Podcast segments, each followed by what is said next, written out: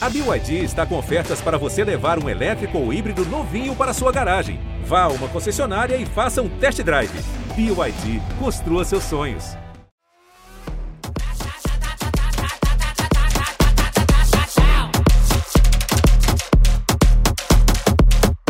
Não é mais close, entendeu? Agora é um rolê sério.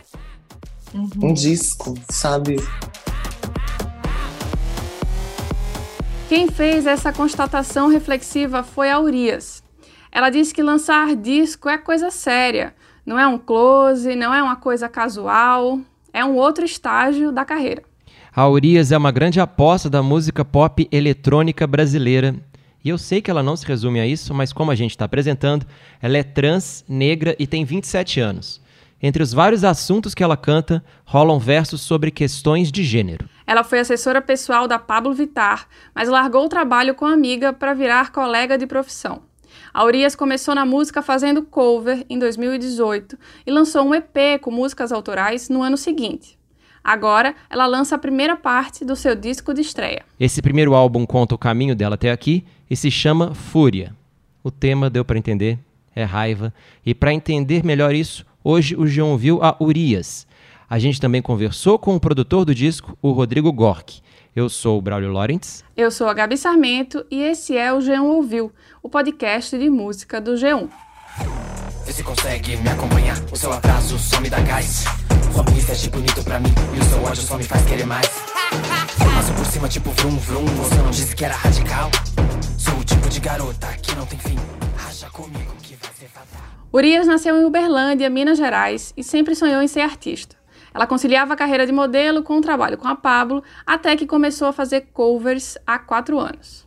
No começo era um esquema meio, vamos ver no que vai dar. Mas daí ela, né, tentou aproveitar o momento de muita exposição, ela viu que dava para chamar atenção, enfim. Muito esperta, mas ouve aí como foi esse começo. Querendo ou não, quando você está começando a apostar numa coisa, é o close, entendeu? Por exemplo, quando eu comecei as coisas, eu comecei fazendo covers, aí eu fiz cover do Rafa. Não tenho pressa, não tenho plano, não tenho dono. Tentei ser crente, mas meu Cristo é diferente. Fiz cover da Alcione. Tem que me prender, tem que seduzir, só pra me deixar louca por você. Fiz vários covers.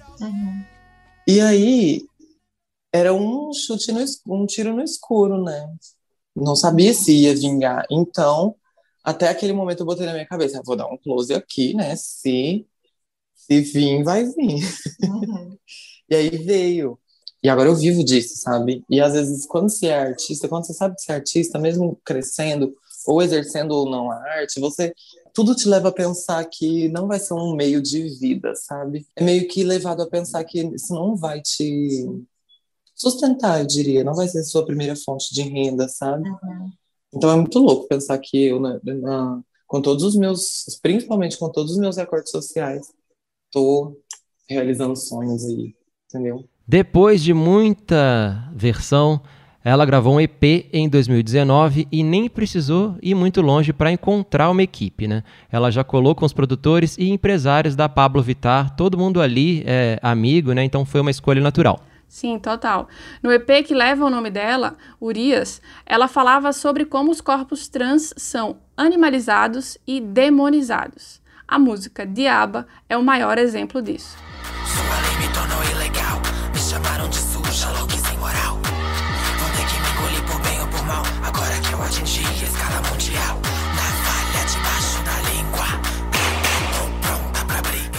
Nas músicas desse primeiro disco, os temas relacionados a ser mulher e trans também aparecem muito, mas estão embaixo tipo de um guarda-chuva maior, né, Gabi? O guarda-chuva ali da raiva. Pois é, Braulio. A Urias me contou que rolou aquele momento em que ela ficou se perguntando sobre o que iria falar nesse primeiro disco.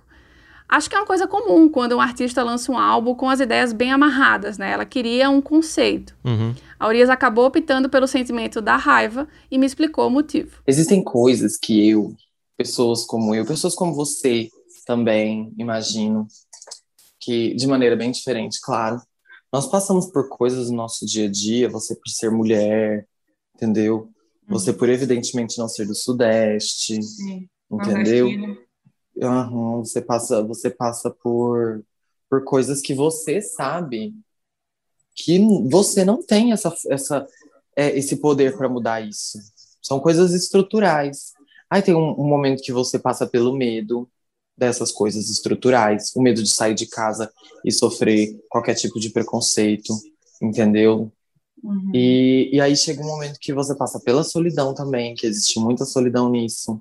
E aí chega um momento em que você cansa de sentir isso, você entende que não é com você, sabe? Que, que não uhum. depende de você. Não adianta eu ir me mudar todinho, mudar meu jeito de vestir, mudar meu jeito de me portar. Não, não adianta, não é com você. Você começa a entender que você passa essas coisas e a culpa não é sua, você não faz nada para passar por isso. E começa a te dar uma grande raiva. Acho que foi a partir daí, sabe? Uhum. Que eu que eu peguei a raiva como nossa, que raiva disso, que raiva daquilo, que raiva, sabe? Uhum. E fui fazendo as coisas acontecerem para eu, não sei, de alguma maneira canalizar isso para que volte para mim de uma maneira que não seja só a raiva, sabe? E aqui a Uri está falando de machismo, transfobia, intolerância, preconceito que rondam a comunidade trans todos os dias no Brasil, o país que mais mata transexuais no mundo. Só em 2020, 175 pessoas transexuais foram assassinadas no Brasil, o que equivale a pelo menos uma morte a cada dois dias. O dado é do relatório anual da Associação Nacional de Travestis e Transsexuais do Brasil. Como não são dados oficiais, a associação entende que os números podem ser muito maiores que isso. Não é à toa que a Urias canta que a lei da rua é diferente em racha. Todos tentam tirar uma com a minha lata, até sentirem a potência da minha máquina. Eu já acelerei e eu não vou mais voltar. A lei da rua é diferente, aqui é ratatá. Eu quis dizer que as coisas no, aqui no mundo aqui de fora são, são diferentes para as pessoas como eu, sabe? Uhum. Que a gente tem que ser esperta, que a gente, além de ser bonita, a gente tem que ser ligeira, não adianta ser só bonita. A gente tem que ser uhum. muito ligeira e pensar rápido e saber transitar nos lugares e saber onde, onde onde como as pessoas vão olhar a gente nos lugares onde a gente está, sabe? Uhum. E porque a gente percebe muito isso. Só que muitas de, muitas de nós não não não tem essa, essa não tem a, a força para tipo para sabe quando você passa por uma situação muito constrangedora nesse sentido e você não sabe nem como reagir? Uhum. E é tipo isso, é tipo, você tem que ser esperto, você tem que, que saber reagir, você tem que. Uhum. Aqui é diferente para mim, aqui, na, aqui de fora, de fora lá do seu apartamento, é diferente para mim, entendeu? Uhum. Aqui na, na, a lei da rua é diferente para mim. E, tipo, uhum. eu tenho que ser rápida.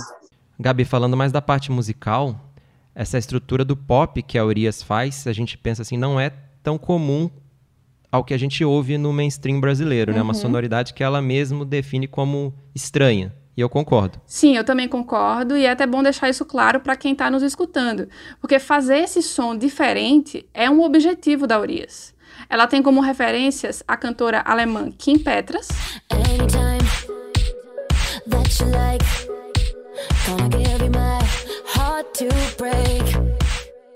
E também a rapper DJ e produtora britânica Shy Girl. She's for the streets, bitch. She's for the streets, bitch. Assim, eu não sei se eu vou falar coisa errada, mas eu, na época, via o, o pop brasileiro como uma coisa muito nova, muito um bebezinho muito novo. E a gente que tem acesso à internet, que acompanha cantoras de fora, e já a gente já já tem noção de, de aonde ir, para onde ir, sabe? É, e não, eu não, não enxergava ninguém fazendo o que eu queria fazer aqui no Brasil, entendeu? E eu falei, ah, eu quero criar isso que só é estranho primeiramente, mas todo mundo vai entender que é uma possibilidade também, entendeu? Uhum. E, mas foi bem nesse sentido. Eu queria me destacar mesmo, me distanciar de tudo que estava acontecendo, uhum. sabe? Criar um, um, uma coisa que é só minha mesmo, para as pessoas falarem, nossa, é, essa aqui é ela, ela faz isso, sabe?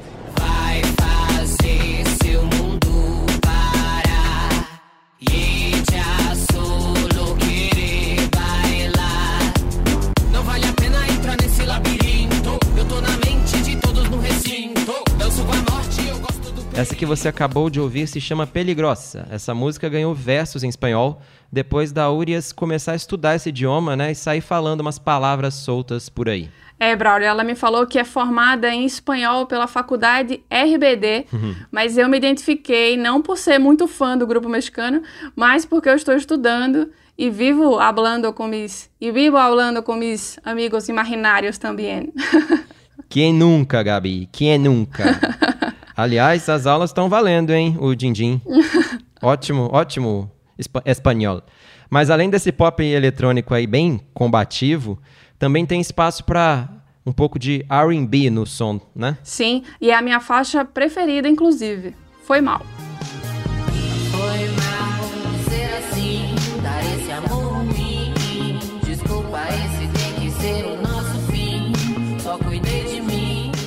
A música é um pedido de desculpas da Urias para um ex. É bem biográfico e mostra um caminho, a princípio, mais doce e RB, como você mesmo falou, Braulio, que é além da vertente balada e pista, que é o resto do disco, né? Me lembrou um pouco Marina Lima. Não sei se você concorda, Braulio. Concordo, concordo. Tem um timbre bem ali, anos 80, né? Aquela, uhum. bem, bem, bem grudenta, bem gostosinha. A Urias ela disse que essa música é uma forma de se humanizar, né, de mostrar os sentimentos que ela tem, mesmo que ela seja uma pessoa que magoou alguém nessa relação que ela canta. Eu fui muito, não vou dizer egoísta, hum. mas é porque nunca tinha sido amada, sabe? Nunca tinha me imaginado nessa posição, nunca, real. E quando aconteceu isso, era um, um, tipo de afeto e carinho que eu não sabia atribuir porque eu nunca tinha tido. Então, uhum. é meio que isso, sabe? Esse pedido de desculpa, mas, tipo assim, pra, tentando fazer ele entender que a culpa não é minha, é real. Uhum. Braulio, eu também perguntei sobre como é a relação dela com a Pablo. Se elas continuam amigas, continuam muito próximas, se a Pablo opinou no disco. Como que é isso? Ai, a gente continua aí, do mesmo jeitinho que a gente estava. Uhum. A gente conversa muito sobre, a gente conta muito sobre os trabalhos que a gente faz uma para outra, só que a gente não a gente não se mostra muito as nossas coisas uma para outra, pra gente a gente guarda o elemento surpresa, sabe? Uhum. a gente fala, olha, não, eu não vou te mostrar, mas você também não me mostra. Eu quero ver quando lançar, porque senão não tem mais a emoção, entendeu? Uhum. A gente achou, né, meio curioso esse pacto de não mostrar uhum. tudo, né, toda hora uma para outra, já que elas são tão amigas. Daí o Rodrigo Gork, que é o produtor das duas e de muito mais gente, explicou melhor o motivo desse quase pacto. Antes de ficar pronto, é, é, é, as duas não gostam é, de mostrar. Porque é isso, é, mas tanto Paulo quanto Urias no geral, e acho que qualquer artista não gosta muito de. Olha, essa é a demo ainda. Porque a partir do momento que você tem que explicar, olha, essa é a demo, vai acontecer isso, isso, isso, não... é, é chato, sabe? É, é muito legal virar e falar, é isso que eu vou lançar. Tá pronto. Não então... é uma então coisa de evitar dar ideia ou fazer coisas parecidas, é só para mostrar o, o, o, produto completo, final. Exatamente. Ah, a gente tava ouvindo o disco novo da Pablo agora. E, vai, porque tá pronto. É... Ao contrário, por exemplo, a gente não mostrou as demos do, da segunda parte do disco, coisas que ainda estamos finalizando. E, e, por aí vai, mas é, acontece bastante. Certo. Eu ia perguntar o que a gente pode esperar musicalmente da segunda parte de Fúria, mas ainda está no processo, é isso? Estamos no processo, mas eu vou dizer que vai ser uma coisa um pouco mais densa a segunda parte. É... Vamos dizer que a gente deixou as mais leves pra, pra primeira parte, sendo que não são tão leves assim, se você for ver, tipo, Maserati. For ver é, Racha, elas não são leves. Peligrosa também não é leve, mas aí que tá. No universo da Urias, elas são as mais leves. Mentira, tem uma mais levezinha na segunda parte, duas. É... Mas é isso, a gente vai para um lado um pouco mais denso. Se não me engano, tem participação também na segunda parte. A gente a gente tem gravado já algumas coisinhas. Uh, e é isso. Dá, eu, eu tô bem animado para essa segunda parte. Sair logo. E para quem não conhece, é bom lembrar, o Gork é um dos grandes produtores do pop brasileiro dos últimos 20 anos aí, né? Sim. Ele começou como DJ em, em Curitiba. Quem aí não lembra da banda Bonde do Rolê?